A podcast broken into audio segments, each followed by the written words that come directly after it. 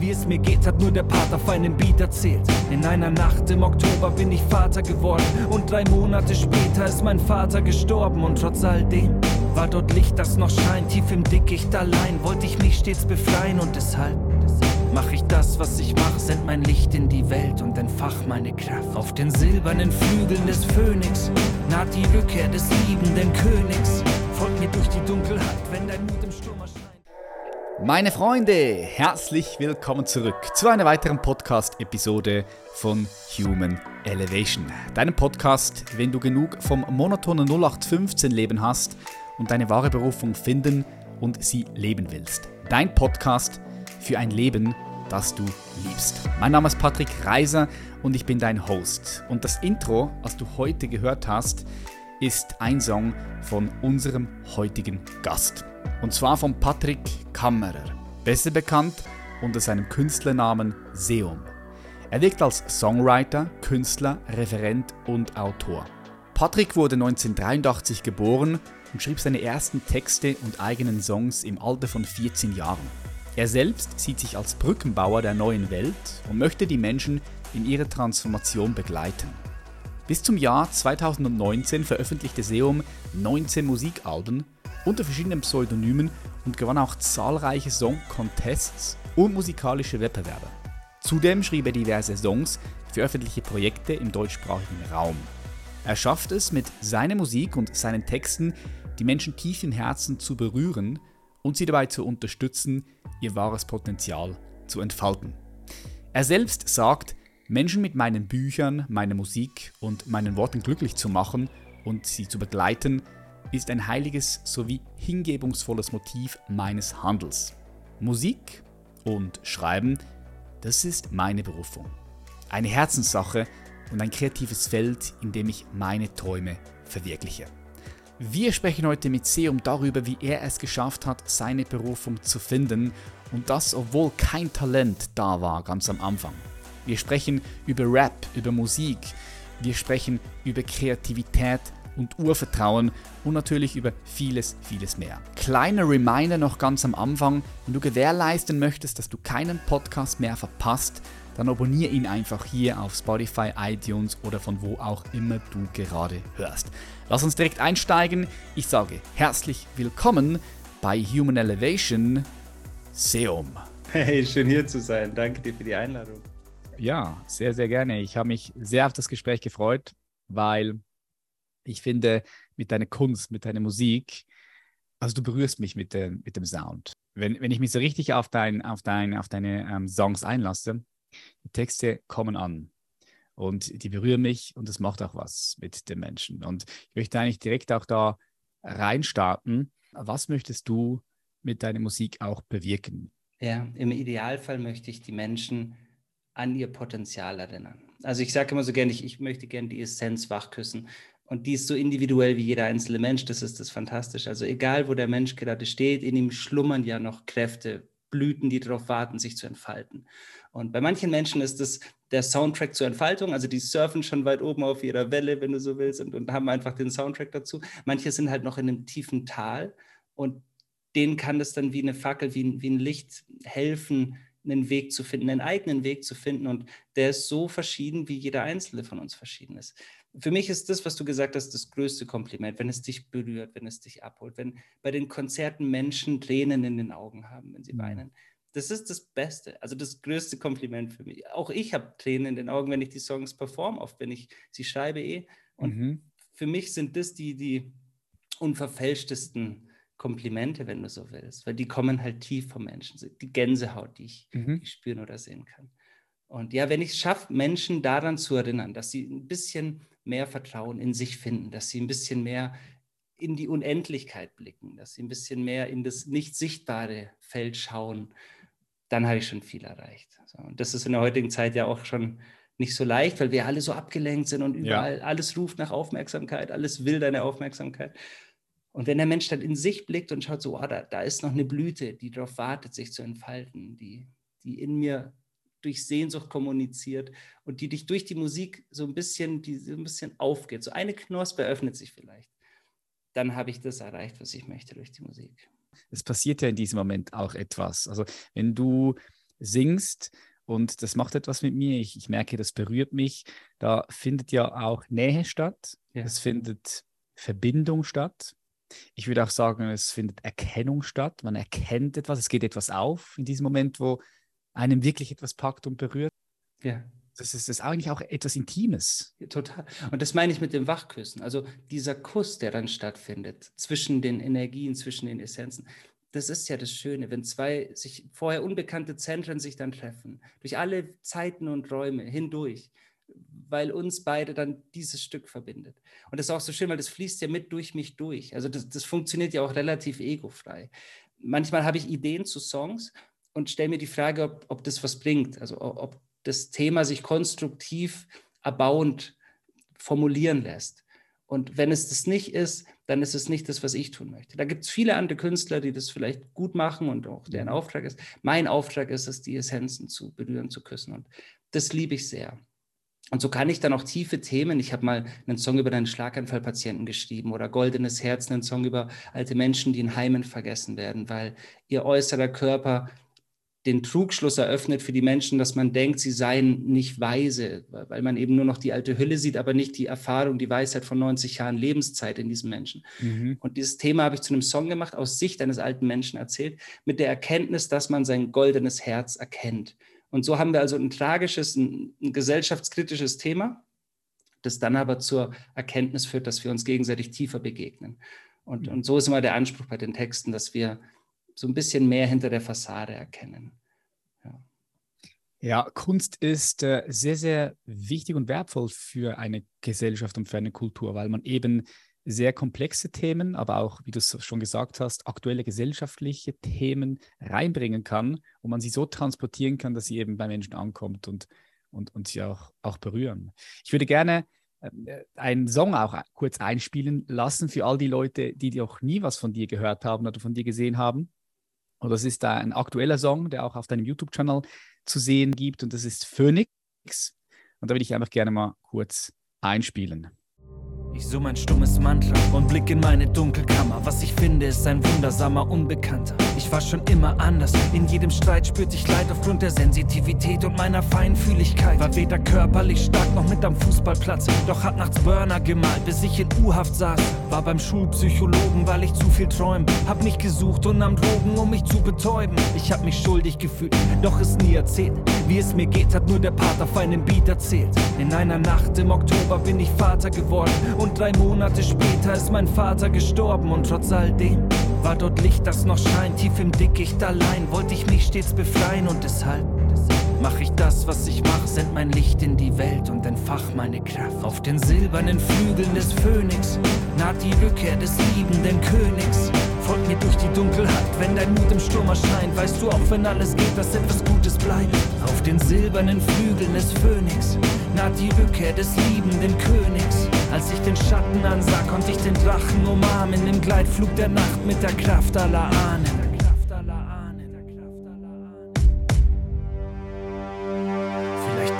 alleine und in einer kalten Zelle auf der Stelle und entfernt von deiner Quelle. Du unterliegst der Illusion, dass du alleine bist. Doch vielleicht ist das, was dunkel ist, einfach ein Teil des Lichts. Vielleicht weißt du es, doch verlierst dich jede Nacht im Wein, ganz allein mit deiner Angst, zu schwach zu sein. Vielleicht warst du immer schon in Unterzahl, getrennt vom Rest der Welt in einem dunklen Tal. Vielleicht atmest du nie aus und du arbeitest dich auf, was keine Zeit für deine Kids und die Klarheit, die du brauchst. Vielleicht hast du auch als Kind so oft gestört und niemals das, was du gebraucht hättest, gehört. Vielleicht suchst du deinen Weg als ein liebender Träumer, umgeben von Dieben und Streunern. Und genau für dich mach ich das, was ich mach, send mein Licht in die Welt und entfach meine Kraft. Auf den silbernen Flügeln des Phönix naht die Rückkehr des liebenden Königs. Folg mir durch die Dunkelheit, wenn dein Mut im Sturm erscheint. Weißt du auch, wenn alles geht, dass etwas Gutes bleibt. Auf den silbernen Flügeln des Phönix naht die Rückkehr des liebenden Königs. Als ich den Schatten ansah, konnte ich den Drachen umarmen im Gleitflug der Nacht mit der Kraft aller Ahnen. Auf den silbernen Flügeln. Jetzt, wenn ich so bei dir in die Songs reinhöre, was ich da rausnehme, ist auch ist eine Lebendigkeit und eine gewisse Kreativität. Wie viele Alben hast du gemacht? 23 insgesamt. 23 Alben. Wie hast du die kreiert? Das ist ja ein kreativer Prozess. Kommt es einfach, sprudelt es einfach so aus dir heraus? Oder hast du da ein bestimmtes Ritual, wie du diese Kreativität förderst? Wie gehst du da vor? Ich nehme letztendlich alles, was mir im Außen begegnet und mich in irgendeiner Form berührt, mit in diese innere Welt. Also es ist wie so ein, ein, goldener Saal, in dem diese Songs entstehen und da fließt alles rein, was mich auf irgendeiner Ebene berührt. Und diese Alben entstanden in den letzten 20 Jahren und ich glaube, dass mein Gehirn, mein, mein, mein Mind einfach schon so in Songwriting-Strukturen denkt, dass da neuronale Verknüpfungen sind, die ich gar nicht mehr blocken könnte. Also es wird automatisch so verarbeitet. Ich habe auch keine großen Rituale, wo oder wann das geschieht. Ich habe Songs im Kinosaal geschrieben. Mein Song Berufung, einer okay. der bekanntesten, habe ich während einem Film im Kino geschrieben. Damals Was, noch, wirklich? Ja, mit so einem alten Handy damals noch. Ich, ich habe das dann abgetippt, weißt du, so als SMS, damit ich mir das alles halt merken kann. Das fanden die Leute um mich herum nicht so cool. Und als der Film dann zu Ende war, war ich noch nicht fertig und habe so lange weiter getippt, bis das Putzpersonal mich dann rausgebeten hat. Und das ist einer der Songs, den die allermeisten Menschen feiern. Berufung heißt der Song. Mhm. Und, und das ist so spannend, weil so viele würden erwarten, den habe ich in Nepal im Kloster geschrieben, weißt du? oder in einem meditativen Zustand. Und letztendlich ist es in dem Moment, in dem mich etwas berührt, entsteht, öffnet sich in mir dieser Raum und dann fließt da alles durch. Und äh, diesen Song Goldenes Herz, von dem ich dir erzählt habe, den habe ich mhm. in einem Pflegeheim am Bett eines alten Menschen, den ich behandeln, als Logopäde behandeln sollte, geschrieben. Ich war damals noch als Logopäde, also Sprechspring, Sprech, ähm, Stimm- und Sprachtherapeut aktiv und war da in einem Pflegeheim, in, einer, in einem Reha-Zentrum angestellt und dieser Mensch war eben gerade nicht kommunikationsfähig. Ich hatte diese Idee neben ihm sitzend, ich hatte diese 45 Minuten und so fing dieser Song an eigentlich der authentischste Ort, wo man so einen Song schreiben könnte, nämlich am ja. Ort des Geschehens. Mhm. manchmal ist es klassisch, 1 Uhr morgens zu Hause in der Nacht, so wie, wie man sich vorstellt, mit Kerzenschein.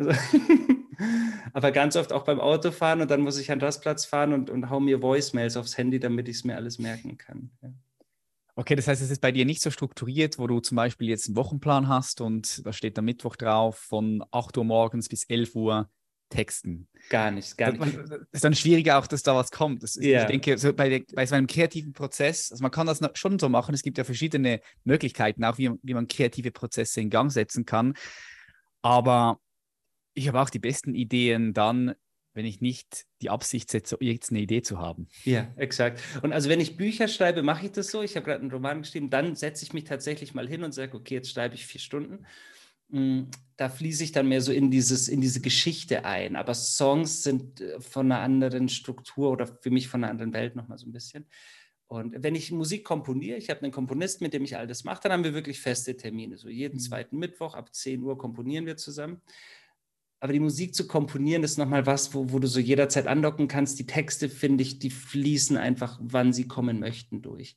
Und mhm. oft notiere ich mir ganz viel und habe dann wie so, wie so Fragmente. Es ist wenn du möchtest, wie so einzelne Mosaikstücke. Und wenn ich bei einem Album noch nicht ganz fertig bei einem Song bin, dann öffne ich manchmal diese Dokumente und sehe, dass zwei, drei Puzzlestücke so ein bisschen hell leuchten und sagen, hier, nimm mich, nimm mich. Und dann fügt sich zusammen, als wäre es schon immer dafür bestimmt gewesen. Also Songzeilen, die ich vor sieben Monaten aufgeschrieben habe, passen dann zu dem Song, den ich sieben Monate später gerade schreibe, als hätten sie nur darauf gewartet, jetzt nochmal deaktiviert zu werden.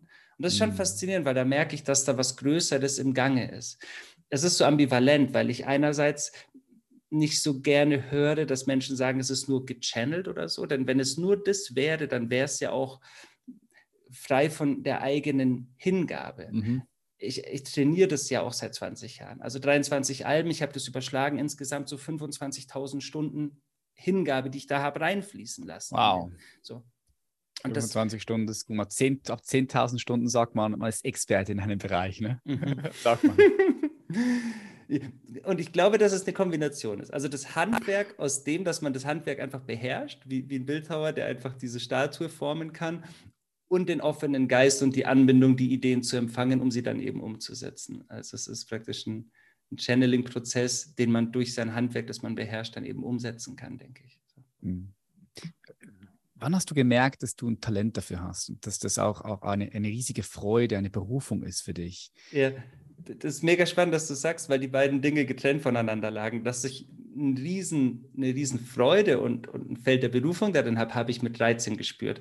Das Aha. Talent hat mir jedoch jeder abgesprochen. Und das ist spannend, weil das soll jeden da draußen motivieren, seine Träume zu bewahren und wie Schätze zu behüten. Schau, man hat mir in Musik immer eine 4 gegeben. Ich hatte in Deutsch und in Kunst immer eine 4. Das bedeutet, wenn ich nach dem Schulsystem gegangen wäre, dürfte ich nichts von dem tun, was ich heute tue. Und mir haben bei den ersten ein, zwei Alben noch ganz viele Menschen gesagt, lass das lieber. Ich glaube nicht, da gibt es Talentiertere als dich. Ich glaube nicht, dass du für diesen Weg bestimmt bist. Hast du oft ich, gehört, ha? Habe ich sehr oft gehört, ja. Mm. Und ich hatte so eine Freude dabei, diese Songs zu schreiben, dass ich mir dachte, ja, ist mir egal, dann mache ich es einfach nur für mich. So. Und irgendwann kam natürlich auch dieser motivierende Gedanke, so, okay, dann zeige ich euch aber auch zu, was ich in der Lage bin. Was ganz, dieser Kung-Fu-Gedanke, die Energie, die gegen dich gewandt wird, eben umzuwandeln. So. Und die Energie habe ich dann auch genutzt, um mich zu motivieren. Und die Freude hat mich bis hierhin getragen. Und ich hätte Album 23 auch geschrieben, wenn der Erfolg nicht gekommen wäre. Wäre ja auch nicht gegangen. Hättest du dieses Snow Why nicht in dir, kannst du ja keine 15 Alben bis zum Erfolg. Also mit dem ja. 16. Album hatte ich erst einen Plattenvertrag. Ich habe 15 Alben für eine Mini-Community, also für einen Insider-Insider-Kreis geschrieben. Und ich will so viele Menschen eben auch durch die Musik erinnern, wenn du Träume hast, dann bewerte die erstmal nicht anhand deiner Fähigkeit im Vergleich zu anderen. Weil wir sind so darauf konditioniert, auf Instagram und Facebook unser Leben zu vergleichen und zu schauen, wer ist cooler, wer ist weiter, wer ist besser, schneller, wer lebt gesünder, wer hat mehr mhm. Chakren geöffnet. Mhm. Selbst im spirituellen Bereich betteln sich die Leute so, wer hat mehr Geistführer und wer hat die coolere Reinkarnation.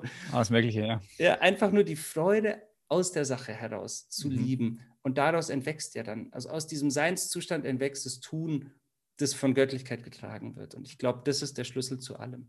Und was für mich noch ein wichtiger Aspekt war, alle Schalen, alle Masken, alle scheinbaren Schutzpanzer abzulegen. Also gerade in der Musikform, die ich mache, Hip-Hop, ist es ja nicht typisch, dass jemand vom inneren Kind spricht, von der Macht der Gedanken, von Selbstliebe oder auf der Bühne weint, was, was geschieht. Und gerade da war es die größte Kunst und auch für mich der größte Mutausbruch, alle Masken fallen zu lassen und zu sagen, schau, hier bin ich und ich bin von einer Meditationslehrerin und einem Personal Coach großgezogen worden und ich liebe das, Spiritualität zu leben. Und auch wenn das Leute für verrückt halten, stehe ich dazu. Hm. das war, glaube ich, der größte Act, so alles Überflüssige fallen zu lassen und zu zeigen, was man ist. Ich liebe, was du sagst, weil ich sage auch immer wieder, stell dir vor, das Universum möchte dich in eine Richtung ziehen dann ist es aus meiner Perspektive in diese Richtung, wo du selbst mehr Freude entfaltest, wo du mehr Freude in diese Welt hineinbringst. Und, und dort, dort liegt eigentlich gleichzeitig auch unser größtes Potenzial, wenn wir schauen, was begeistert uns. Ich mag das Wort begeistert, da steckt Geist drin. Oder immer wenn wir begeistert sind, dann fühlen wir uns beseelt, wir fühlen uns in unsere Kraft. Wir müssen auch nicht überlegen, was der Sinn unseres Lebens, weil wir leben ihn in diesem Moment, wo wir Begeisterung wahrnehmen. Und und, und du hast das damals schon entdeckt, okay, da ist die Freude. Und dann hast du mehr Zeit und Energie in diese Freude hinein investiert. Und jetzt, erst jetzt, oder? So zehn, zwölf, ich weiß nicht, 14 Jahre später kannst du davon leben. Und das zeigt einfach einmal mehr, schau genau dorthin, wo die Freude ist. Und schaffe erstmal ein Bewusstsein auch dafür, wo überhaupt Begeisterung und Freude da ist in deinem Leben. Ne? Genau. Und erlaubt dir auch die Hingabe dabei zu bleiben. Weil in der Zeit, als ich geschrieben habe, da war ich dann 18, 20, da waren alle am See oder nachts feiern oder in den Clubs mhm. und sich zu entscheiden, so ich gehe dem nach, weil ich fühle, da ruft was Größeres. Das ist, das ist so schön.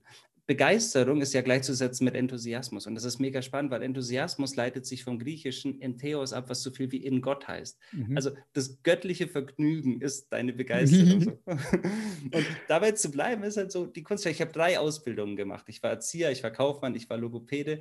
Und in allen Berufen war ich ganz gut und so, aber habe immer gespürt, nee, da ruft was Größeres. Also habe ich jede freie Minute nachts und an den Wochenenden dazu genutzt, in dieses Feld der Freude einzutauchen, um das zu manifestieren. Und ich glaube, dass viele dazu nicht bereit sind, dass das viele daran hindert, dass sie sagen, jetzt ist die Arbeit vorbei, ich muss jetzt Netflix und ja. chillen und so. Ja, stimmt. Und diese Extrameile, die dann zu 25.000 Stunden geführt hat, die macht es doch letztendlich. Und die erfüllt dich auch so sehr, weil wenn ich in der Musik bin, dann bin ich wach. Also schau, ich habe einen eineinhalbjährigen Sohn, ich habe oft sehr wenig Schlaf. Aber wenn du mir ein Beat anmachst und ich hier sitze, dann bin ich hellwach. Kein Kaffee der Welt kann mich so wach machen. Und das ist für mich der Beweis. Und die Begeisterung ist ansteckend, macht sexy, hält dich wach, ist gesund, ist alles. Ja. Mhm, mhm. Äh, wir gehen noch mal ganz kurz zurück, wie das Ganze entstanden ist, weil ich habe gelesen, du hast auch Freestyles-Battles gemacht. Also das yeah. mit 14 Jahren, habe ich mir hier aufgeschrieben, mit 14 Jahren, glaube ich, den allerersten Text geschrieben, ne? Genau, mit 13, 14, ja. 13, 14 dann auch Freestyle-Battles gemacht. Machst du das heute auch immer mal wieder? Freestyle? So? Ich freestyle jeden Tag. Also ich habe gestern auf der Heimfahrt vom Studio bestimmt eine halbe Stunde für Freunde gefreestylt. So. Ich nehme dann gern Sprachnachrichten auf und, und mache ja. ihnen Freude und baue alles ein, was ich gerade so sehe und so. Genau. Geil. Meinst du, du kannst uns jetzt was, was freestylen, wenn du magst? Also muss nicht, aber wenn du magst, so was Kleines. So. Klar. Ja. Also, ohne Beat ist nicht ganz so geil, aber ich versuche es trotzdem a cappella. Ja, stimmt. Okay, Beat, also, ja. Kein Problem. So ich gehe die Wendeltreppe hoch, denn ich komme aus dem Keller. Dann mache ich einen Freestyle für dich jetzt a cappella. Das heißt, der SEO macht für den Patrick hier den Style klar von Patrick Kamera zu Patrick Reiser. Ist ja kein Problem, denn ich weiß, ich mache das cool. Du bringst es dann auf Podcast-Level und auf YouTube. Doch der Seum, der macht für dich heute einen Freistil und erklärt dir alles, was ihm gerade hier so einfiel. Als Beispiel. Das, erinnert mich, das erinnert mich an Eminem und so, weil also ich, ich habe früher als Kind auch schon gerne Rapmusik gehört. Tupac war für mich so, mm, wow, cool. der, der, der King früher, ja, hat mich auch geprägt natürlich in meiner Kindheit. Also da merkt man einfach auch, wie sehr Kunst einem auch prägt. Ja, egal ob es Filme sind oder eben äh, Künstler, Musikkünstler. Und jetzt hast du es ja auch schon angesprochen, Rap ist ja, kommt ja eher so aus der, aus der Härte heraus, ne? so Gangster, andere Texte, viel, viel Gewalt ist auch mit drin. Und du sagst, das hat sich, also du hast es verändert, du sprichst über ganz andere Themen, über Blockaden, über die Liebe, über den Frieden. Und glaubst du auch, dass sich das mehr und mehr verändern wird? Weil Rap passt sich ja auch an, passt sich der Gesellschaft, dem Wertesystem, dem Bewusstsein an. Ja. Ist das etwas, was du auch wahrnimmst, was immer mehr und mehr auch wahrscheinlich auch kommen wird? Ja, sowohl als auch. Ich glaube, dass wir auch den, den Schatten brauchen wegen der Polarität, um, um das Licht ja wahrzunehmen. Und deswegen habe ich auch kein so großes Problem mit diesen düsteren Rappern. Also viele fragen mich, ist es denn nicht eine Schande, dass es das gibt? Und ich denke mir, hey, es gibt Licht, wie es Schatten gibt. Mhm. Ich finde die Vielfalt so wertvoll und so wichtig. Ich würde mir vor allem wünschen, dass im Mainstream ein Wandel stattfindet noch sehe ich den nur bedingt. Und das wäre wär so schön. Schau, wenn mich Menschen fragen, was machst du für Musik und sie wissen nicht, wer ich bin und ich sage ihnen Hip-Hop, dann geht sofort eine Schublade auf und ich habe fast keine Chance mehr zu erklären, dass es ihnen vielleicht doch gefallen würde, weil sie sich sofort dieses Bild des Gangster-Rappers im, im Geiste visualisieren. Und wenn Menschen auf meinen Konzerten nach dem Konzert zu mir kommen, ist einer der meistgesagtesten Sätze, Hip-Hop mag ich normal überhaupt nicht, doch das, was du machst, liebe ich. Und umso schöner finde ich es, wenn wir es schaffen würden, diese Grenzen zu sprengen, also diese Schubladen komplett zu öffnen und zu sprengen und zu sagen, es ist egal, wie du es nennen magst, wenn es dich berührt, dann ist es schön, dann ist es wahrhaftig und dann ist es gut. Ich glaube, es passiert viel in der, in der Musikindustrie und es wird auch immer mehr passieren. Ich wünsche mir vor allem, dass es auf den höheren Ebenen stattfindet. Und gerade ja. durch die sozialen Medien gelingt es ja auch, dass Leute independent groß werden, also ohne die großen Plattenfirmen, ohne große Management, einfach um zu zeigen, dass wir eben aus dieser Grassroot-Bewegung, es wird so von Herz zu Herz weitergereicht und, und inspiriert Tausende von Menschen. Und so ist bei mhm. uns ja auch. Das, das sehe ich viel eher, dass wir in dieser Vielfalt eben die, die einzelnen Grassroot-Bewegungen, diese leuchtenden Herzen, diese Leuchtfeuer immer mehr wahrnehmen. Mhm. Dann darf auch der Rest da sein. Ich sehe das auch mit, der, mit dem Licht und mit der Dunkelheit. Ich finde es sehr, sehr, sehr wichtig, dass wir auch den Schatten integrieren und, und, und, und anschauen, ja. Und das, die Texte ist natürlich das eine, aber der Vibe, aus dem er herauskommt, ist nochmal was anderes. Das habe ich vor allem auch gemeint, dass, dass, dass, dass ich jetzt auch wahrnehme, dass der Vibe von, von vielen Künstlern sich natürlich verändert hat, ja. wenn wir zurückgehen, 20, 30 Jahre. Ja, total. Und es ist so viel bunter geworden, wie ja. unsere Welt halt auch. Also ich finde, ja. es ist so vielfältig, so divers, so schön bunt geworden. Und, das bringt mir auch sehr viel Freude. Das mhm. Spannende war ja auch, dass ich den größten Shitstorm erwartet habe, als ich mir erlaubt habe, genau das zu machen, was ich jetzt mache. Und der ist nie eingetreten. Also, weil ich ja auch in der Hip-Hop-Szene, es war, es war so ambivalent. Schau mal, meine Mom, ich war schon als Kind auf Seminaren und auf, auf verschiedenen spirituellen Veranstaltungen. Und meine Mom hatte dann immer so prophezeit, schau, in der spirituellen Welt möchte keiner was von Hip-Hop wissen. Und in der Hip-Hop-Szene haben alle gesagt, wir wollen nichts ja. von Spiritualität wissen. So kurzum, das, was ich tue, wäre ja zum Scheitern verurteilt gewesen, weil das ja beide Sparten gar nicht bedient. Ich habe es einfach aus der Freude gemacht und es ist nie passiert, was ich befürchtet hatte. Weil besagter Schutzpanzer, den ich abgelegt habe, dann dafür gesorgt hat, dass ich gefühlt unangreifbar war. Also auch auf YouTube, wenn du schaust, da sind fast nie irgendwelche Hate-Kommentare, weil die Leute fühlen, dass das, was ich da tue, einfach echt ist. Ja, genau, das ist die Authentizität. Und, und, und das ist auch das, was ich an Tupac so geliebt habe. Ja. Weil der war für mich authentisch. Ja. Und das habe ich auch einfach gespürt. Ja. Und er hat auch über Gott, über Gott gerappt. Ich würde schon sagen, dass, dass der auch spirituell angebunden war. Ja, auf jeden ist, Fall. Ja, Ja. Auf jeden Mhm. Fall. Ja. Gab es Momente in deinem Leben, wenn du zurückblickst, wo du beinahe aufgegeben hättest und gesagt hättest, oh nee, ähm, ich, gebe meinen Traum auf? Also, dass ich ihn bewusst aufgebe, war tatsächlich nie der Fall. Es gab aber so verlockende Angebote. Es war, als ob mich das Universum an, an eine Gabelung stellt, die bekannte Gabelung Kopf und Herz, oder? Also der, Mhm. und das Spannende ist, in so vielen Büchern liest man ja, äh, geh den Weg deines Herzens und dein, dein Herz wird dich führen. Und als ob das so ein golden eingerahmter, leuchtender Weg mit Einhörnern und Regenbögen ist. So, und als ich an dieser Gabelung stand, war der Weg des Herzens ziemlich undurchsichtig, düster, verwachsen. Ich wusste nicht, wo der hinführt.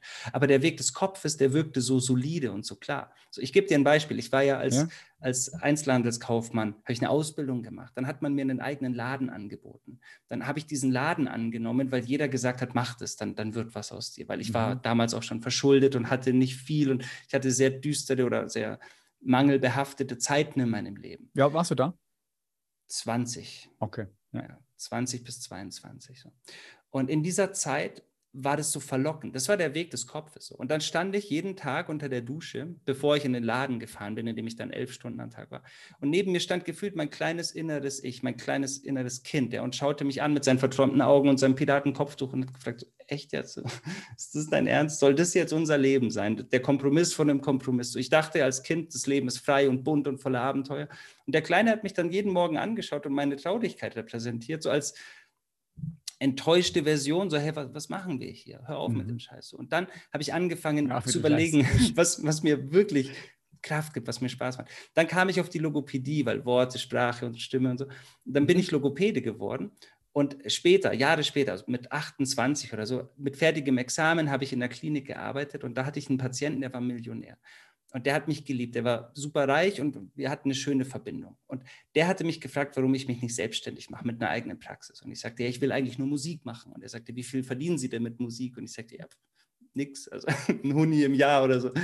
Und dann hat er gemeint, er will mir anbieten, dass ich mich selbstständig mache. Er finanziert mir eine komplette Praxis und ich sollte einen Wow. Businessplan aufstellen, habe ich das gemacht und so irgendwie 60.000 Euro hätte er mir gegeben. Und alle in meinem Umfeld sagten wieder, mach das. Und ich Ah, stand auch wieder, wieder so. Oh. ja, ich stand an dieser Gabelung. Und damals habe ich mich ja für den Kopf entschieden, für den eigenen Laden. Und ich war total unglücklich, obwohl alle gemeint haben, das ist dein Weg. Und das war eben nicht mein Weg.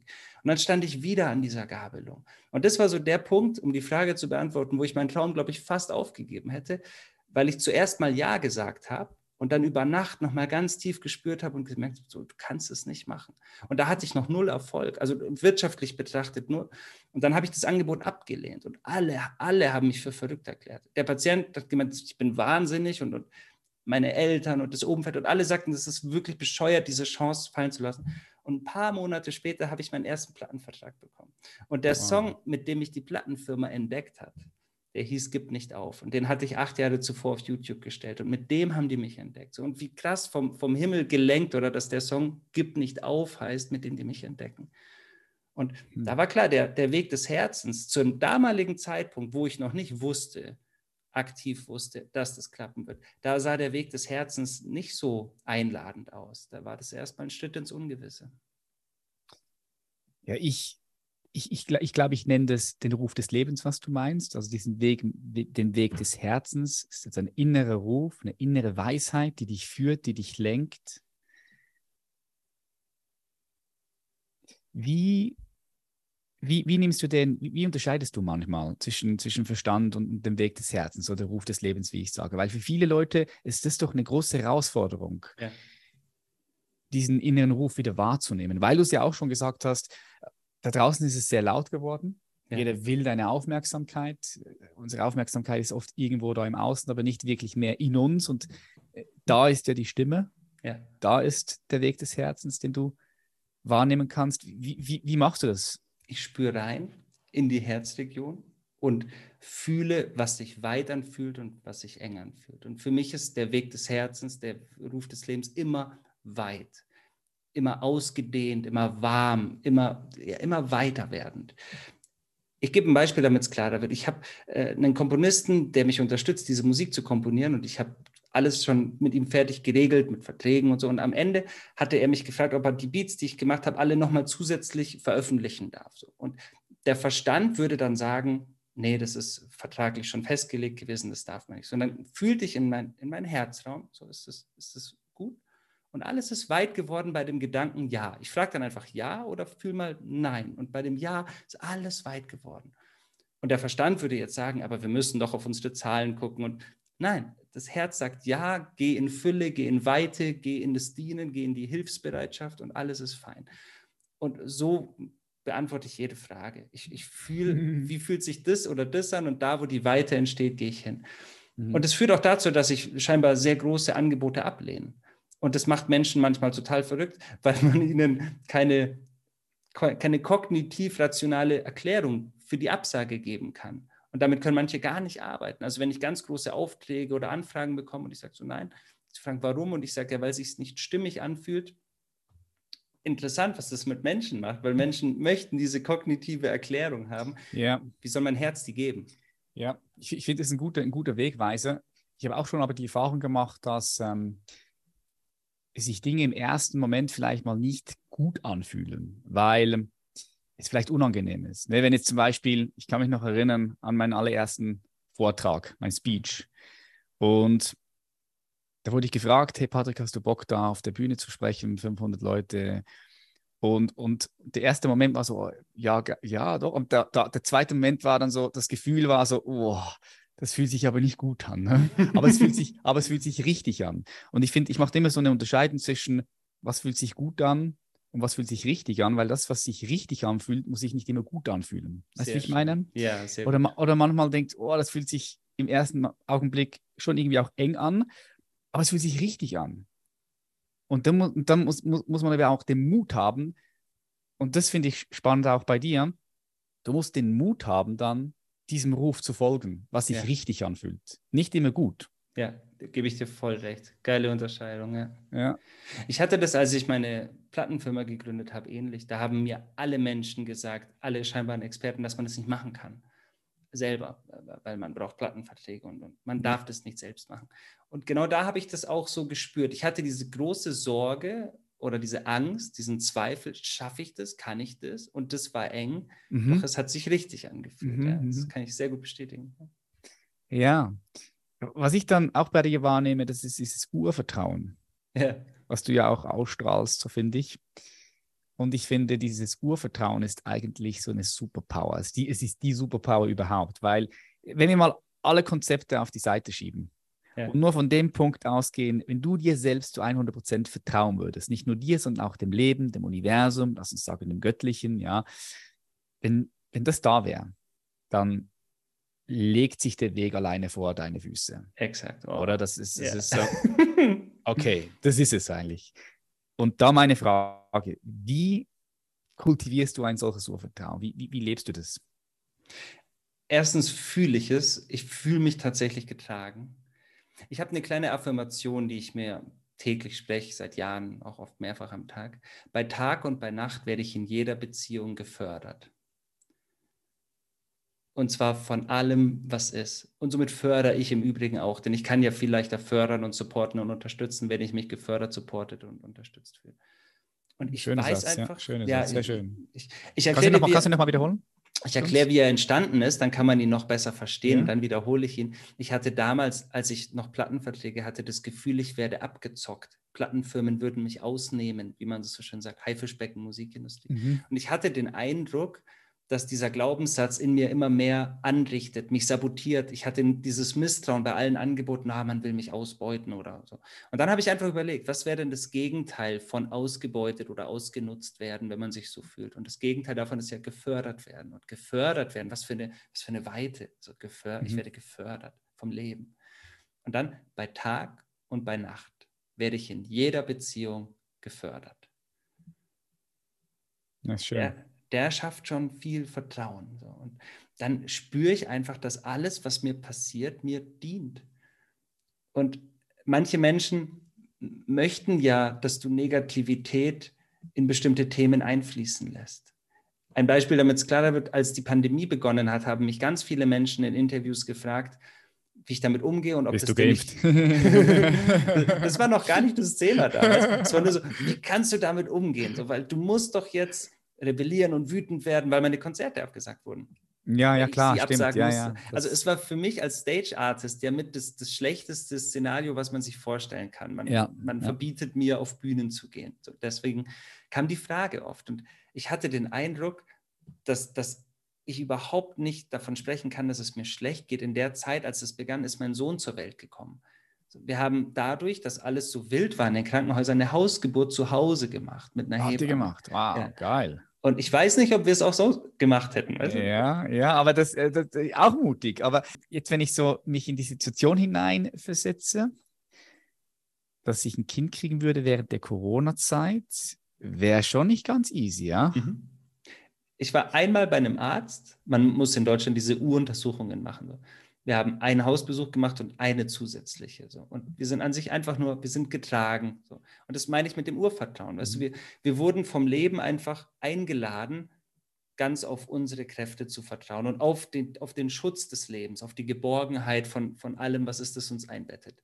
Und Hm. dann durfte ich keine Konzerte spielen. Und was passiert ist, ich habe mich einfach vertrauensvoll fallen lassen, so, mit meiner Familie, mit meinem Sohn. Ich war zu Hause, was super war, denn du planst eine Tournee ja eineinhalb Jahre im Voraus. Ich wäre eigentlich in der Zeit, als er zur Welt kam, jede Woche auf Tour gewesen, nonstop. Das heißt, ich hätte die ersten Monate nur sehr bedingt mitbekommen. Und so war ich den ganzen Tag, sieben Tage die Woche da. Mega schön, mega wertvoll. Mega. Und was dann passiert ist, war, dass die Fans, unsere, unsere Community, mir einfach Geld gespendet haben.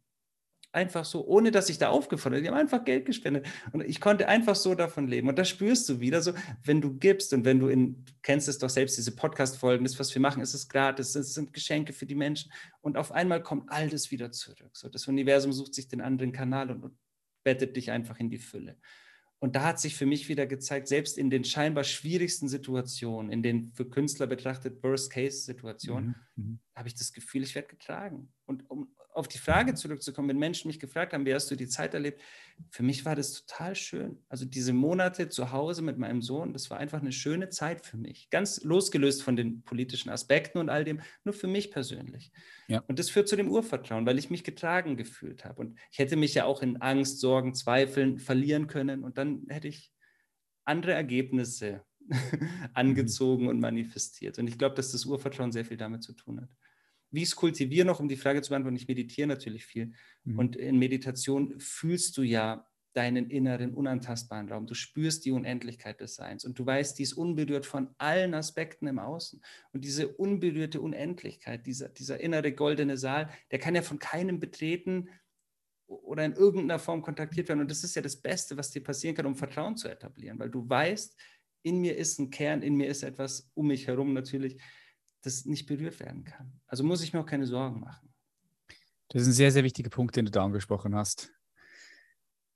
Das Meditieren, je nachdem auch, was für, was für eine Meditationsform oder Meditationspraxis du hast, aber bringt dich natürlich schon mehr zu deiner Essenz oder macht sie für dich fühlbar, wahrnehmbar. Und das wiederum sorgt dann auch wieder für Urvertrauen, weil wird es eine lebendige Erfahrung. Oder du hast gesagt, du spürst dieses Urvertrauen. Das ist ja nicht rational. Du kannst, natürlich nützt es dir auch, wenn du, wenn du rational, weißt du, sagst, okay, ich glaube jetzt da an eine höhere Kraft. Das, das Glauben versetzt ja auch Berge, Glaube ist kraftvoll. Aber wenn du es dann nachher noch fühlst, das heißt, wenn es eine lebendige Erfahrung für dich ist, dann geht es ja in jede Zelle deines Körpers und, und, und, und, und, dann, und dann ist es immer da. Weil, weil, weil Vertrauen, wenn die Dinge gut laufen, ist einfach. Ne? Aber, aber wenn die Dinge schief laufen, dann im Vertrauen zu bleiben, das ist dann für viele eine Herausforderung. Genau, deswegen wählte ich ja das Beispiel. Ja. Weil genau da wurdest du dann auf die Probe gestellt. Und ich finde auch, wenn du in dich gehst, wenn du in Meditation gehst, wenn du den inneren Raum betrittst, das ist doch wie so ein unendliches Kraftreservoir, Mhm. aus dem du so eine unerschöpfliche Ruhe kreieren kannst. Und das ist ja schon dieses Feld der Unbegrenztheit, dieses Feld der Unendlichkeit. Dankbarkeit im Übrigen, wirklich aktiv gelebte Dankbarkeit als Mentalität im Leben ist für mich auch der Zaubertrank schlechthin für Vertrauen. Stimmt, ja. Vertrauen. Mega. Weil dann setzt du den Fokus natürlich auf das, was schon da ist, ne? auf das, genau. was du hast. Ja. Dann fühlst du dich beschenkt. Ja, schön. Stell dir vor, du fliegst auf den Mond und du guckst runter und du siehst die 7,8 Milliarden Menschen, die Menschheit als eine Familie, als, als eine Spezies. Mhm. Was glaubst du, was bräuchten wir jetzt gerade am meisten? Was braucht der Mensch jetzt gerade am meisten aus deiner Perspektive? Das ist eine sehr gute Frage. Wenn du so ich glaube, rauszoomst, von oben vom Mond runter guckst. Mhm. Ich glaube, die Erkenntnis, dass wir als eine, also wir gehen mal raus, noch weiter als die Menschheitsfamilie ist ja ein Teil von einer Gemeinschaft des Universums. Und wenn sich jeder als Teil dieser Gemeinschaft des Universums versteht und wirklich fühlt, dann gehen wir auf einen sehr konstruktiven Weg, weil jeder ja gerne der Gemeinschaft dient ich glaube wirklich, dass wir solidarische Wesen sind, also dass wir für Solidarität geschaffen sind. Man hat hier in der Schule immer eingeredet oder in den Medien, wir sind für Konkurrenz geschaffen, alles mhm. ist Wettbewerb. So. Eigentlich sind wir für Solidarität geschaffen und es, es erfüllt uns, es, es, erfüllt uns wirklich mit Glückseligkeit, wenn wir dienen, wenn wir einem anderen helfen können, wenn wir, wenn draußen eine Mülltonne umfliegt im Sturm und du hebst sie auf und stellst sie wieder hin und keiner hat es gesehen, fühlst du dich trotzdem gut, oder? Also du, mhm. du, du, du mhm. fühlst dich gut, weil du gerade der Gemeinschaft gedient hast auf irgendeiner Ebene. Und dieses gute Fühlen, die Glückseligkeit durch das Dienen innerhalb der Gemeinschaft des Universums, die ist, glaube ich, aktuell wichtiger denn je, dass wir uns eben nicht mehr als getrennt betrachten. Ich glaube, der größte Irrglaube ist, dass wir getrennt sind von der Natur, von unseren Mitmenschen, von der Welt, vom Universum. Wenn sich jeder als Teil der Gemeinschaft des Universums wirklich versteht, jeder Teil ist wichtig, dann öffnet sich so viel mehr. Und ich glaube, dann entsteht auch das Verständnis. Unser Hauptproblem meines Erachtens nach ist, dass das Verständnis für die Menschen fehlt. Wir klagen so viel an. Also wir, wir, wir stellen die Leute an den Pranger, wir verurteilen sie, wir grenzen sie aus, egal wen oder was. Und wenn wir erkennen, dass jeder Mensch ein Herz besitzt und jedes Herz Potenzial besitzt, sich zu öffnen, mhm. dann weiß ich auch, dass jeder Mensch, der jetzt aktuell eine Waffe hält oder in einem Labor Tierversuche macht für Kosmetikprodukte, die man auch anders herstellen könnte, dass dieser Mensch dann irgendwann durch ein geöffnetes Herz versteht, wow, krass, ich, ich diene hier nicht mehr der Gemeinschaft des Universums. Das ist nicht richtig. Mein Herz sagt einfach, geh einen anderen Weg. Und dann lässt er seine Waffe fallen, hängt sein Kittel auf den Stuhl und verlässt sein Labor und sagt, mach doch den Scheiß allein, ich bin hier raus. Und geht in den Garten und pflanzt Permakultur an, weißt du? Oder was, für was auch immer er bestimmt sein mag. Aber etwas, was sich gut anfühlt. Und ich glaube, wenn wir so vertrauen, dass jeder Mensch ein Herz besitzt und jedes Herz das Potenzial besitzt, sich zu öffnen für die Erkenntnis, dass wir eine Gemeinschaft des Universums sind, dann ändert sich sehr viel. Mhm. Auf jeden Fall, ja, würde sich äh, alles verändern. Politik, Unternehmertum, Gesellschaft, die ganze Kultur. Hm, womit beschäftigst du dich aktuell gedanklich am meisten? Nebst jetzt natürlich deine Kunst, deine Musik, deine Bücher, deine Arbeit. Also was geht dir so durch den Kopf? Mit was beschäftigst du dich am meisten? Ehrlich gesagt mit meinem Sohn. Aha. Mein Sohn ist mein allergrößter Lehrer und ich verbinde mit dem gerade. Schau, ich gehe jeden Morgen mit ihm raus und wir werfen Steine in den Fluss, stundenlang, jeden Morgen. Habe ich gesehen bei dir in der Insta-Story. Ja. ja. Und es ist so spannend, weil er bringt mir so viel bei. Schau mal, ich gehe mit ihm los, dieser Fluss ist nicht weit entfernt. Wir gehen drei Minuten dahin. Und manchmal nach, nach 50 Metern bleibt er stehen und dann will er sich nur innerhalb von einem Radius von 10 Metern bewegen. Und er macht da nichts. Er läuft da vor und zurück und steht und guckt und schaut den Grashalm an. Und mein Verstand will ständig weiter und sagt, wir gehen doch, wir gehen doch zum Fluss. Oder noch besser, wir gehen doch zum Spielplatz. So. Ja. Anstatt zu verstehen, hier ist gerade der Spielplatz. Also der Platz, Geil. Der, der Platz zum Spielen ist hier, jetzt in dem Moment. Akzeptiert es einfach. Und genießt diese zehn Meter jetzt als das, was jetzt da gerade ist. Und das bringt mir so viel übers Leben bei, weil wie oft sind wir immer auf dem Weg? So, ich will doch da gerade hin und wenn ich da bin, dann bin ich glücklich. Und wenn ich mein Examen habe, meine Prüfung habe, mein Auto habe, mein whatever, dann bin ich glücklich. Wenn ich die Follower habe, die ich will, dann bin ich glücklich. Und der Kleine bringt mir mit seinen anderthalb Jahren bei, schau mal, stell dich hier hin und sei hier glücklich, wo du stehst. So. Ich habe ihn letztens mal bestimmen lassen, wir sind ihm hinterhergelaufen. Wir haben gesagt, wir lassen ihn den Weg bestimmen. Er läuft jetzt ja und er läuft nie in die Richtung, in die wir gerne laufen würden. Mhm. mhm. Das ist mega ja, cool. Macht, macht sein eigenes Ding, folgt seinem genau. eigenen inneren Ruf. Genau. Und dann habe ich gesagt mit meiner Partnerin, wir laufen ihm nach und schauen, was passiert. Und es war ein schöner Tag wie heute, Sonnenschein, blauer Himmel. Und wir wohnen recht nah am Wald. Wir haben also gehofft, es geht Richtung Wald. Und dann ging es in die Tiefgarage. Zwei Stunden lang in die Tiefgarage. So, dann standen wir an den Reifen und er sah aus wie so ein Kfz-Mechaniker, fett verschmiert und so. Ich kenne jetzt den Druck von allen Reifen in dieser Tiefgarage. und er bringt mir so gut bei, so, nimm das an, wo du bist und finde da deine Glückseligkeit. Leb es da in Achtsamkeit. Und momentan ist das das, was mich am meisten lehrt und beschäftigt und wo ich echt staunend daneben stehe und sage, krass, was du mir beibringen kannst.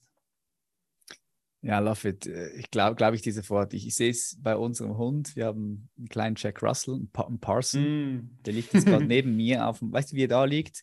Auf dem Rücken, beide Pfote so oh, nach oben ge gelegt, Kopf so, chillt sie da. Und wir, wir, wir, wir gehen immer ohne Leine. Also wir nehmen ihn überall mit, ohne Leine, weil der, der ist sehr, sehr vertrauenswürdig, kommt direkt auch wieder zu uns zurück, wenn wir sagen, hey, komm hierher und der läuft auch nicht weg. Und manchmal gehen wir spazieren und wir lassen einfach ihn entscheiden. Also oft lassen wir einfach ihn entscheiden, wo willst du hin. Und obwohl wir eigentlich lieber dorthin gehen wollen, dann sagt er, hey, nee, nee, er möchte dorthin. Und dann, dann folgen wir ihm einfach. Und äh, es ist total äh, spannend zu sehen, dass, dass der einfach auch seinen eigenen inneren Ruf hat und dem folgt und dann Freude hat in dem. Also Jackie, so heißt er, ist für mich auch ein riesiger Mentor für mich. Letztens haben wir, erzähle ich noch ganz kurz die Geschichte, also so einen kleinen Tumor gehabt am, am rechten Bein, einen kleinen mhm. Tumor. Wir haben den rausoperiert, zum Glück schon früh erkannt.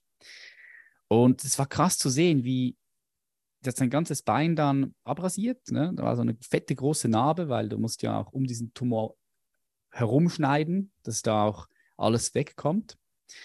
Und der hat den Schmerz einfach in sich aufgenommen. Weißt du, ich kenne Menschen, die würden dann rumjammern, ja, können sich jetzt nicht groß bewegen, aber nichts, ne? der, der nimmt den Schmerz auf und ist, ist happy, spielt, wie er spielen kann, lässt sich vom Schmerz nicht, nicht beeinflussen. Ne? Yeah. Darum so, Tiere, kleine Kinder, große Lehrer, ne? Ja, so. Große Lehrer, ja. Ich habe genau zu dem von einem Vierjährigen in der Logopädiestunde mal den geilsten Satz gehört. Ich, der hatte eine schwere Mittelohrentzündung, Neotitis media, der sollte zu Hause bleiben wegen der Schmerzen. Der Arzt sagte, er bleibt da. Doch seine Mutter sagte, er wollte unbedingt kommen, damit er spielen darf in der Logopädie. Also bei mir wurde halt viel gespielt.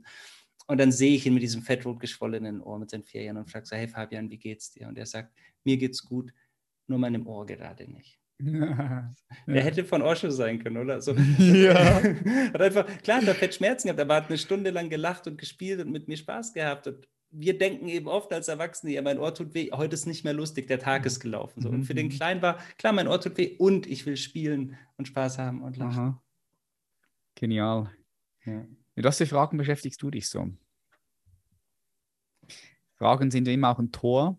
Ja in einen neuen Raum, in ein neues Zimmer, wenn du das sehen möchtest. Ja. Ich finde Fragen super kraftvoll und spannend. Gibt es bei dir so Lebensfragen, die du mit dir trägst, mit denen du dich immer wieder mal beschäftigst? Worüber ja. du vielleicht auch schreibst oder singst? Ne? Also die Hauptfrage, wenn ich schreibe, ist immer, was braucht der Mensch? Und der Mensch kann sein, äh, meine Nachbarin exemplarisch als, als die Menschheit sozusagen. Für mich selbst stelle ich mir ganz oft die Frage, was stärkt mich? Schau, ich, ich war oft in Tälern meines Lebens, in denen ich mich ziemlich verloren habe. Ich habe ganz viel Gras geraucht, ich habe Drogen genommen, ich habe mich mit destruktiven Menschen beschäftigt, ich hatte Ärger mit der Polizei, ich war auf einem sehr ja, destruktiven Weg. Und als ich erkannt habe, dass der Schlüssel darin liegt, die Dinge, die mich stärken, zu maximieren oder zu verstärken und die Dinge, die mich schwächen, nach und nach loszulassen, hat sich mhm. alles verändert. Und die Frage beschäftigt mich nach wie vor sehr, sehr stark. Ich überlege mir immer noch, stärkt mich das gerade bei einem Film, bei einem Video, bei einem Post, bei einem Gespräch. Und das heißt nicht, dass ich die Augen vor Schlechtem verschließe.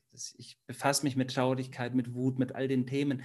Doch ich blockiere oder, oder ich, ich lasse Gespräche los, wenn sie sich auf Dauer nicht konstruktiv anfühlen. Mhm. Und deswegen ist die Frage tatsächlich für mich immer noch eine der wichtigsten, was stärkt mich. Ich liebe konstruktive Fragen. Ich liebe den Gedanken, was eine Frage in dir auslösen kann. Und ich beobachte das oft in der Früh, als ich noch gearbeitet habe, was ganz spannend. Wir neigen doch so oft dazu, zu überlegen, diese Worst-Case-Szenarien durchzuspielen. Was könnte heute schiefgehen? Was könnte er sagen? Was geschieht, wenn sie.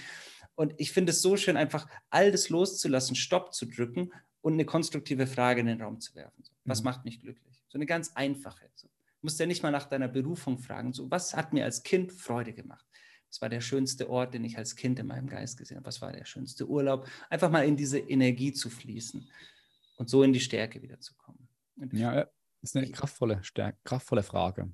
Ich, ich kenne Menschen, die sich immer die falschen Fragen stellen und nicht merken, wie destruktiv das sein kann. Ein Beispiel, wenn man Single ist und alleine und man sehnt sich nach einem Partner, wenn man sich die Frage stellt, warum bin ich nur alleine? Was soll da für eine Antwort kommen? Also dein Verstand hätte einen Haufen destruktive Antworten auf die Frage, so du bist unangenehm und, und hässlich und nervig. Ja. Du könntest dir aber auch die Frage stellen, welche Eigenschaften liebe ich an Männern oder Frauen? Was waren die tollsten Charaktereigenschaften an meinen Ex-Partnern, die ich beobachten konnte. Und schon bist du in einer ganz anderen Energie. Und so ziehst du ja auch das an, was du brauchst. Deshalb ist Fragen sind der Schlüssel zu so vielem. Mhm. Ja, also alleine wenn wir jetzt deine Frage nehmen, wenn du dich täglich mal immer wieder mit der Frage beschäftigst, kurz innehältst, vielleicht am Abend noch mal kurz reflektierst und fragst, okay, was hat mich denn heute gestärkt? Was stärkt mich jetzt gerade? Wie, oder was begeistert mich? Dann es ist ein, ein Tor in eine ganz bestimmte Richtung. Ja.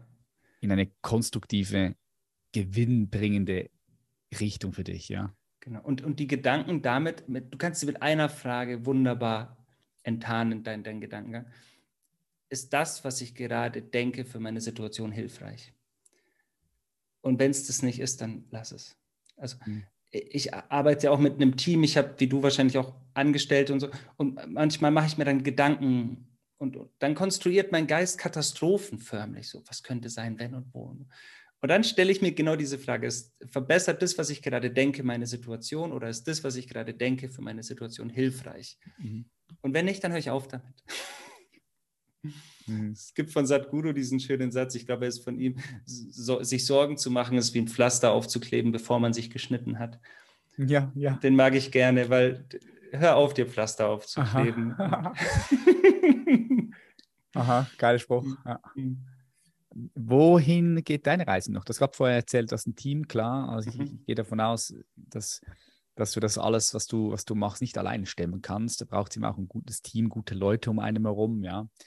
Ähm, wohin geht deine Reise? Was ist deine Vision? Meine Reise geht in wunderschöne Opernhäuser. Ich möchte gerne mit einem Orchester mit einem wundervollen Street-Orchester, das sich gerade von selbst bildet sozusagen. Also kein gebuchtes Orchester, sondern Leute, die aus allen Teilen des Landes oder der Länder zu, zusammenkommen. Ich möchte diese 5000er Opernhäuser weltweit bespielen. Ich möchte wunderschöne Tanzshows. Ich möchte den Zirkus Euphoria, wenn du so willst. Ich möchte mit ganz tollen Musikern Musik erschaffen und Welten erschaffen bei diesen Konzerten, die es noch nicht gab. Und ich möchte, dass da alle Menschen sind. Ich möchte, es, bei meinen Konzerten sind Sechsjährige und 86-Jährige. Da ist jetzt schon so buntes Publikum. Und ich sehe da halt so viel Potenzial noch. Und ich möchte neue Wege damit kreieren. Und wenn wir diese Ebenen schaffen, dann möchte ich Foundations gründen und Stiftungen und ich möchte einfach große neue Projekte umsetzen.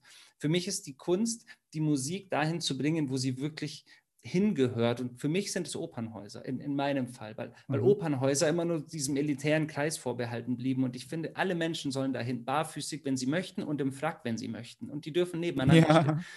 Und ich spiele jetzt schon in Theatern. Also ich gönne mir wirklich richtig teure Theaterseele und ich wäre geschäftsmännisch viel besser bedient, wenn ich eine einfache Konzertlocation nehme. Aber ich liebe diese Theater. Und da geht es hin.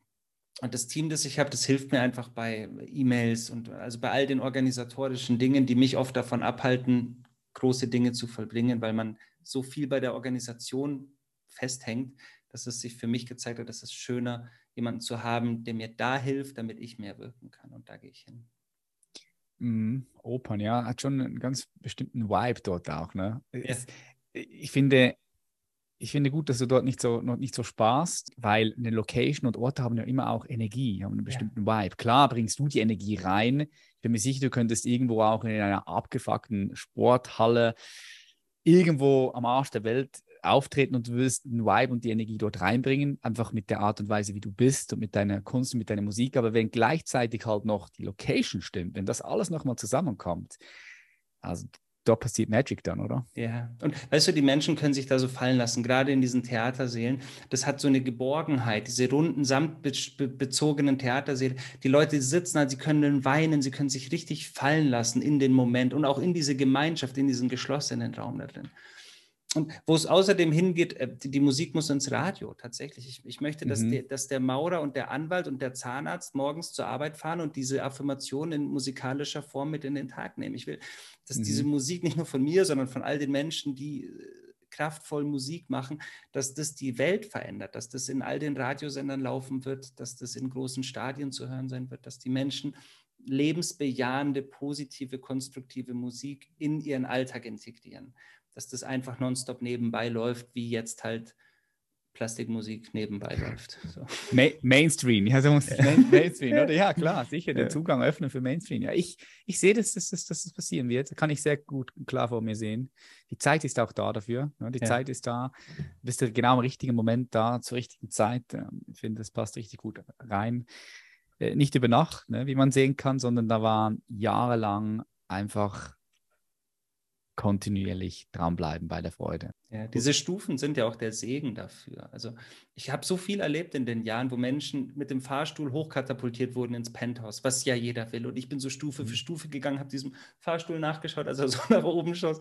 Doch genauso schnell kam er eben wieder runter. Und ich finde, mit jeder Stufe, die ich gehe, wird die Demut und die Dankbarkeit ja auch noch größer.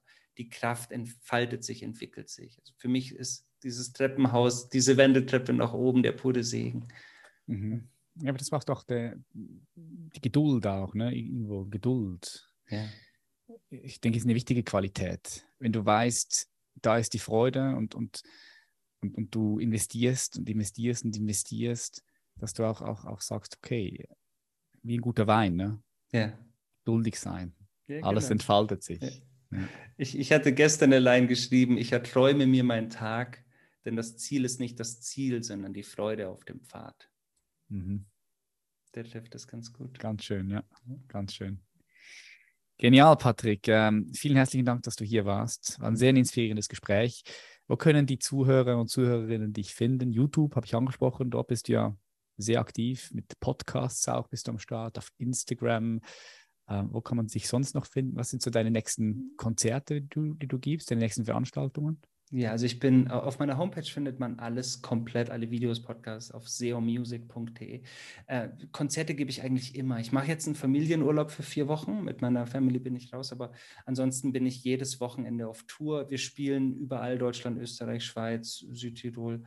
Und ich habe mir den Luxus äh, erlaubt oder manifestiert, dass ich immer an den Wochenenden spiele und unter der Woche immer zu Hause bin. Was mhm. mega schön ist, weil ich den Ausgleich immer so, so schön habe. Und ich mache nur im Winter eine Pause weil ich aus den letzten zwei Jahren gelernt habe. ja, wenn du voll durchziehst, dass du dann brauchst irgendwo auch Ruhe, gell, wieder. Also wahrscheinlich. Nee, weil man im Winter, weil man im Winter eher eine Einschränkung erwarten könnte. Deswegen. Ah, also, okay, ja, got it. Ja, klar. Ja, ja, ja, ja stimmt, ja. stimmt. Oh ja, ja, es kann wieder losgehen. Ja, und so habe ich gemerkt, so, okay, ich spiele bis Oktober und dann spiele ich ab März wieder. Und dann bin ich, fühle ich mich darin recht safe. In den, in den Wintermonaten reise ich dann einfach. Aha.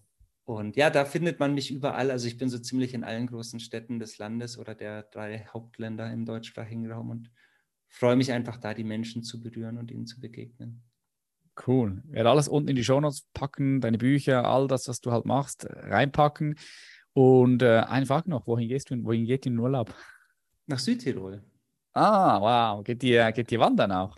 Ne, der Kleine wandert noch nicht so viel mit eineinhalb, aber. Ja, kannst du mittragen, ne? Wir haben so eine Art äh, so, so Kinder-Wellness-Bauernhof-Kombi gewählt und lassen uns da einfach gut gehen. Wir haben letztes Jahr einen durchgeplanten Urlaub versucht in Italien, den haben wir nach drei Tagen abgebrochen. Schwer, ha? Und wenn mein Kleiner mich etwas lehrt, dann Flexibilität und mhm. Äh, lass Erwartungen los. Und so haben wir gesagt, wir machen so ein paar Tage in Südtirol und ab da lassen wir uns dann die nächsten drei Wochen führen. Ob es dann nach Österreich, Schweiz, Italien geht, schauen wir mal und, und folgen einfach dem, was dann kommen will. Das fühlt sich ganz gut an. Mhm. Macht Sinn, ja. ja, wandern, wandern, vielleicht, wandern ist nicht so interessant für ihn wahrscheinlich. Ne? Kommt noch, denke ich. Ja, ja, ja. Ja, genial. Danke vielmals, Patrick. Ich wünsche dir auf deinem Weg weiterhin ganz viel Freude. Bleib der Freude treu und auch sehr viel Erfolg. Wir sind verbunden, ja. Mach's gut. Dankeschön. Und ich bedanke mich ganz herzlich, dass du bis zum Schluss da geblieben bist. Falls du noch jemand bist, der seine Berufung noch nicht gefunden hat, der unglücklich in seinem Beruf ist, dann habe ich was für dich und zwar meinen kostenfreien neuen Workshop. Geht rund 45 Minuten. Du wirst in diesen 45 Minuten so viel mitnehmen können. Und zwar geht es um die drei Geheimnisse, die die meisten Menschen nicht kennen, wenn es um ihre Berufung geht. Und wenn du diese drei Geheimnisse nicht kennst, kannst du dir das ein bisschen so vorstellen, dann halten die dich auf, weil du suchst am falschen Ort. Und in diesem 45-minütigen Workshop zeige ich dir auch ganz genau auf, warum die meisten Menschen, obwohl sie offensichtlich morgens unbefriedigt, unzufrieden aufstehen und zur Arbeit gehen und wieder nach Hause kommen, trotzdem nichts verändern, sich trotzdem nichts verändert. Ich erkläre es dir in diesen 45 Minuten ganz genau und wenn du das für dich weißt, dann kannst du da schon mal sehr viel daraus mitnehmen. Du findest den Link zu meinem neuen Workshop in den Show Notes oder einfach auf www.patrickreiser slash berufungs-workshop gehen. Wir sehen uns in der nächsten Episode. Schön, dass du hier warst. Ich freue mich. Bis dann. Mach's gut. Dein Patrick. Bye, bye.